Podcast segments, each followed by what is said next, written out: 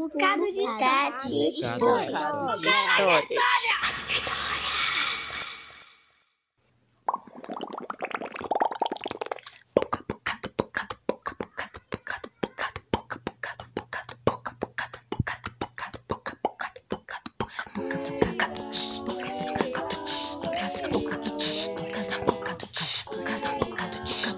Bocado de história.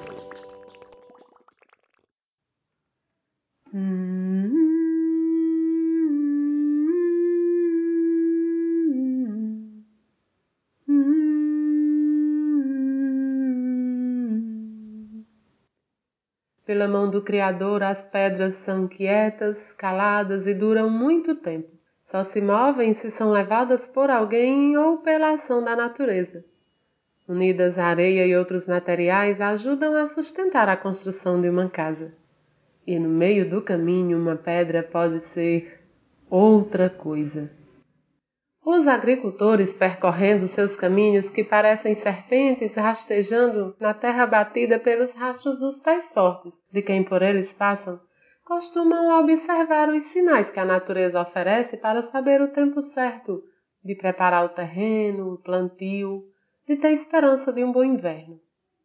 Observam a porta do ninho de João de Barro, observam se tem chuva na noite de Natal, em dia de São José, as experiências, como eles chamam. Um desses agricultores do Cariri nordestino, como todo sertanejo, também é um bom observador da natureza.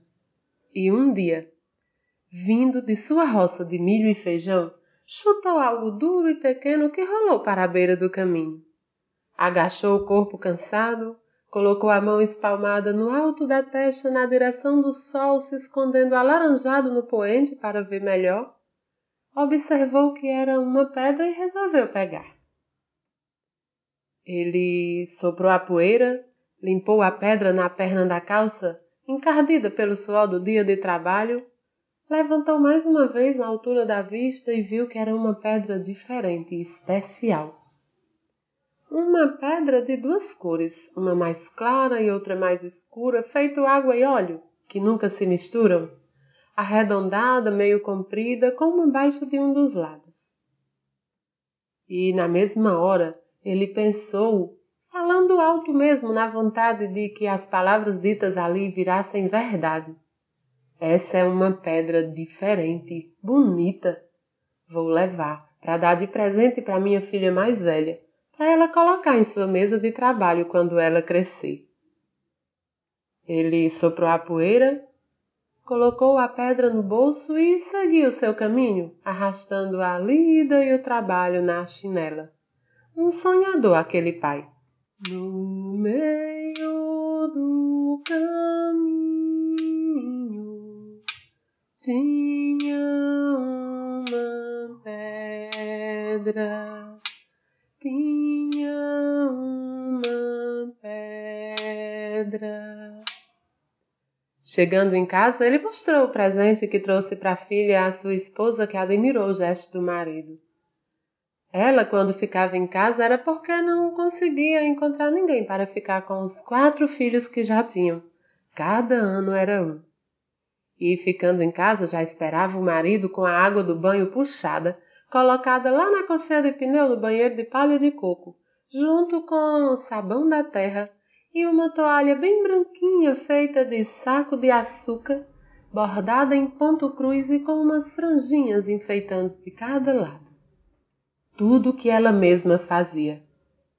A água do banho ela puxava na cacimba que dividia com os vizinhos de terreiro. Pareciam multiplicar o tempo as mulheres daquele lugar. Era assim a maioria da vida de cada uma delas. O marido foi colocar o presente da filha lá na mala. Uma daquelas que tinha em quase toda a casa, feita de madeira, coberta com saco de cimento e pintada com tinta xadrez por ele mesmo. Uma bolinha preta, uma bolinha vermelha, uma listra preta, uma listra vermelha. Ele abriu a mala, afastou os poucos pertences da família e colocou a pedra lá no fundo, dentro de um saco de plástico junto com os registros dos meninos, e os monóculos, que seu João do retrato tirava de todo mundo do lugar quando vinha lá do crato. Ele passava de longe anunciando: Olha os retratos! Vão se arrumando que eu volto já! E aí todo mundo ia se preparar para a foto. Tomava aquele banho, penteava o cabelo e vestia aquela roupa de domingo, a roupa especial. E o tempo, que parecia passar mais devagar ali, passou. Até que chegou o aniversário de 10 anos da menina, e o pai entendeu que ela já poderia dar o devido valor ao presente. Voltou lá na mala, pegou o presente e entregou à filha. Entregou contando como se deu o achado e tudo o que ocorreu naquele dia. A menina, ao receber o presente e ouvir a história, entendeu que ali, naquele presente, estava todo o sonho para o seu futuro que os pais tinham, o pai e a mãe. E o presente continuou guardado lá na mala, mas também ficou encravado na cabeça da menina. E a partir daquele dia, a cada conquista dela, a cada caminho, a cada passo percorrido, ela voltava àquele aniversário de dez anos e àquele presente. A pedra do caminho que o pai levou para casa pavimentou a trajetória daquela menina. E cada conquista dela, cada lembrança, cada passo dado, ela voltava ali. A pedra do caminho levada pelo pai sonhador, construiu a trajetória da pequena futura professora e hoje não está só em sua mesa de trabalho, mas está guardada na sua história, na sua memória. A pedra do caminho traçou novo caminho, traçou novo caminho. Aquela menina sou eu.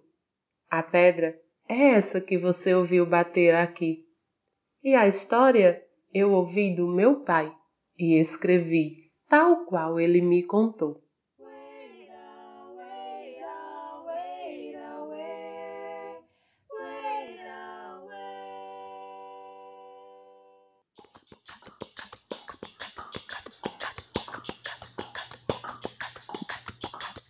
Acabamos de ouvir Sandra Souza, de Brejo Santo, Ceará. Siga Sandra no Instagram, arroba fransandrasouza. E aproveite para seguir também, arroba Bocado de Histórias. Até a semana que vem, porque semana que vem tem mais. Bocado de história. Bocado de história.